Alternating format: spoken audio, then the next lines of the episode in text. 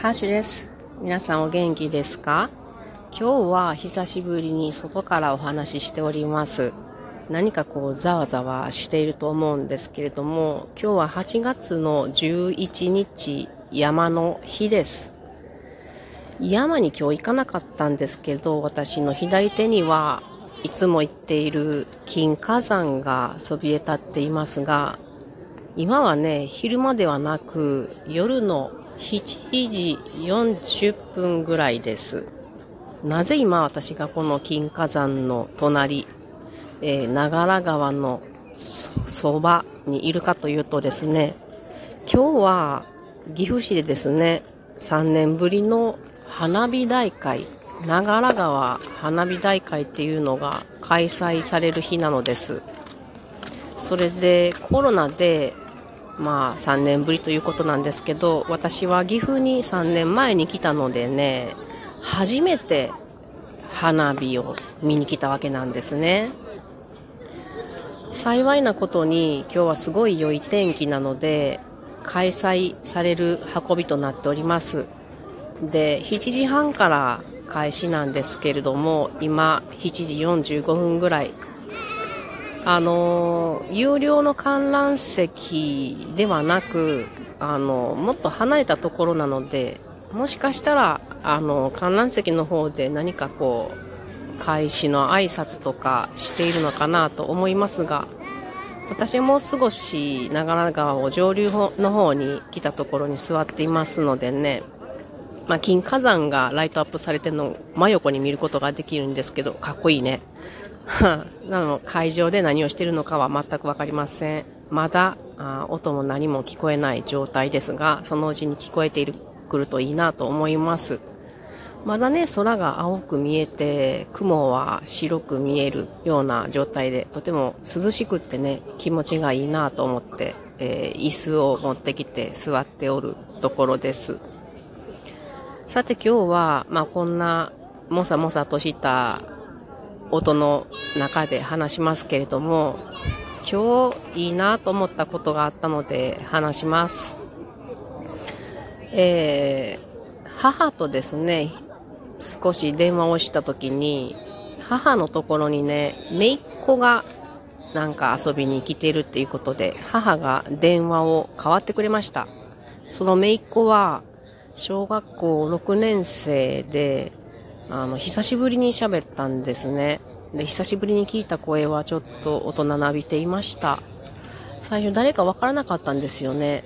でも、姪っ子だということを言ってくれて、ほう、声が大人になったなっていう話をしたんですが、で、その子、姪っ子はね、あの、ピアノをやっている子で、とても上手なんですよね。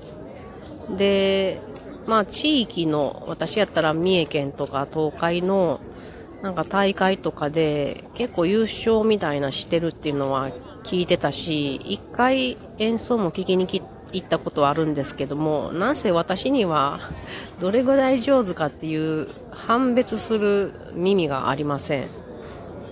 でもまあ上手なんやと思ってて。なので、最近はピアノ頑張ってんのって聞いたんですよね。そしたら、うん、ピアノ毎日やってる。半日ぐらい勉強練習してるっていうからすごいなっていう話をして今ねあのなんかねあのヘリコプターが結構あちこち飛んでてなんか賑やかですいませんね。で話は戻るとあのまあ毎日半日練習してる。でピアノ嫌い嫌いにならへんのかなと思ってピナピアノ好きうわすごい今すいませんあの花火が上がりました。とっても綺麗です。ちょっと私位置間違えましたね。もっと左に行かないと木の陰で見えないですね。あーんまあちょっと後で移動しましょうか。あの、昔ね、ピンクレディーの宝石箱というアイスクリームがありましたが、あ、綺麗ですね。ごめん、綺麗ですねしか言ってないけど。そんなね、宝石箱のような、宝石箱がひっくり返ったような、あの、花火ですね。久しぶりに花火見るので嬉しいです。この音聞こえますかね？バチバチあすごい綺麗。すごい綺麗。皆さんに見せられないというねこのカラフルな色、うん、すいませんね。あなんか金火山の一部に反射しているような山に反射するってことありますかね。これ川にも映ってるんでしょうね上の方から見たらね。ああ綺麗ですね。玉屋です。うわー素晴らしいですね。ごめんね話全然できなくって。奪われておりますよ目も心も口もですね。まあ、皆様にはこの音だけでも届けられたらいいなと思います。長良川花火2023開始でございます。今から8時半ぐらいまでずっと鑑賞しようと思います。すごいな。立派ですよ。ね音だけでも立派じゃないですかね。もう姪っ子の話する気がなくなってしまったんですけどまあ一応しますとね。まあ姪っ子はねピアノをいやいややってないかと思って聞いたところ最初ちょっと練習嫌とか言ったんですけどでもその後すぐにうんでもやっぱり楽しいって言ったんですよね。すごいね。毎日半日の練習が楽しいと。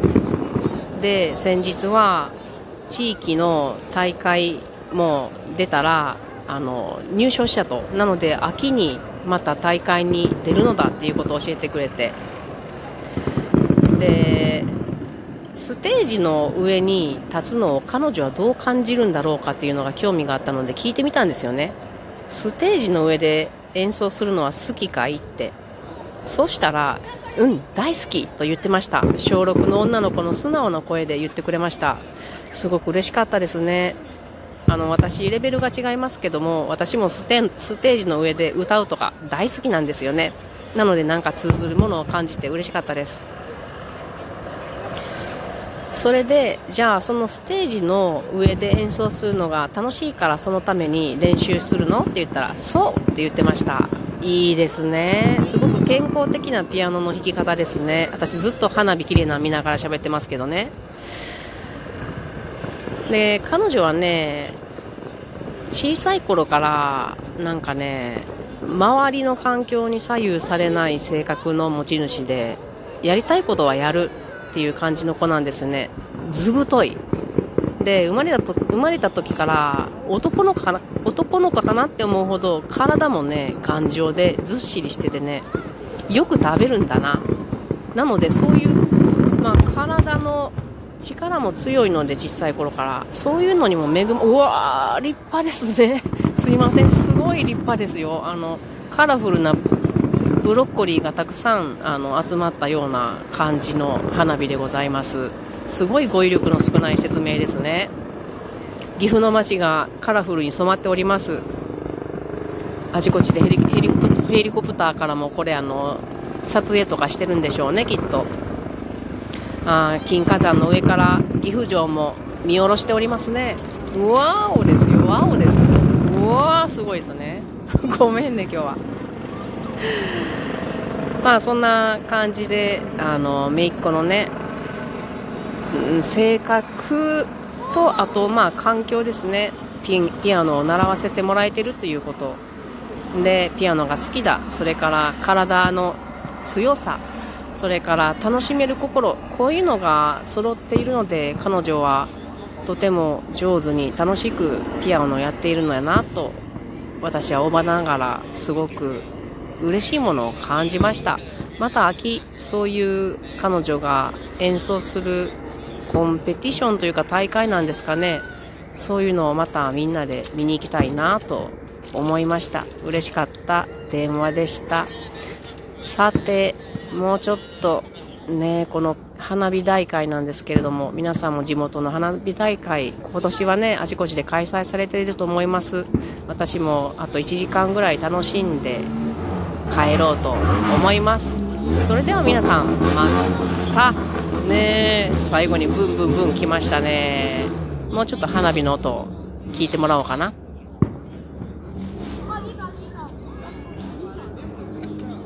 花火休憩に入ったような感じでポンポン上がってますね。というわけであんまり音も取れないのでそれでは終わることにします。それでは皆さんまたね。良い夏の夜を。